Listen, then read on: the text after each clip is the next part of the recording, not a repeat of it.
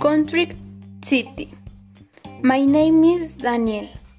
I'm from Tezoyuca, Mexico State. The advantages of living in Tezoyuca. What is it? A place of tezontli. Further has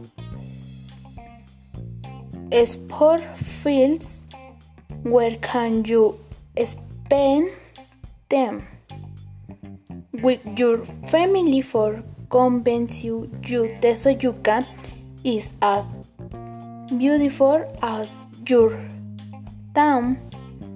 Further Tezoyuca Davis Village. Goodbye.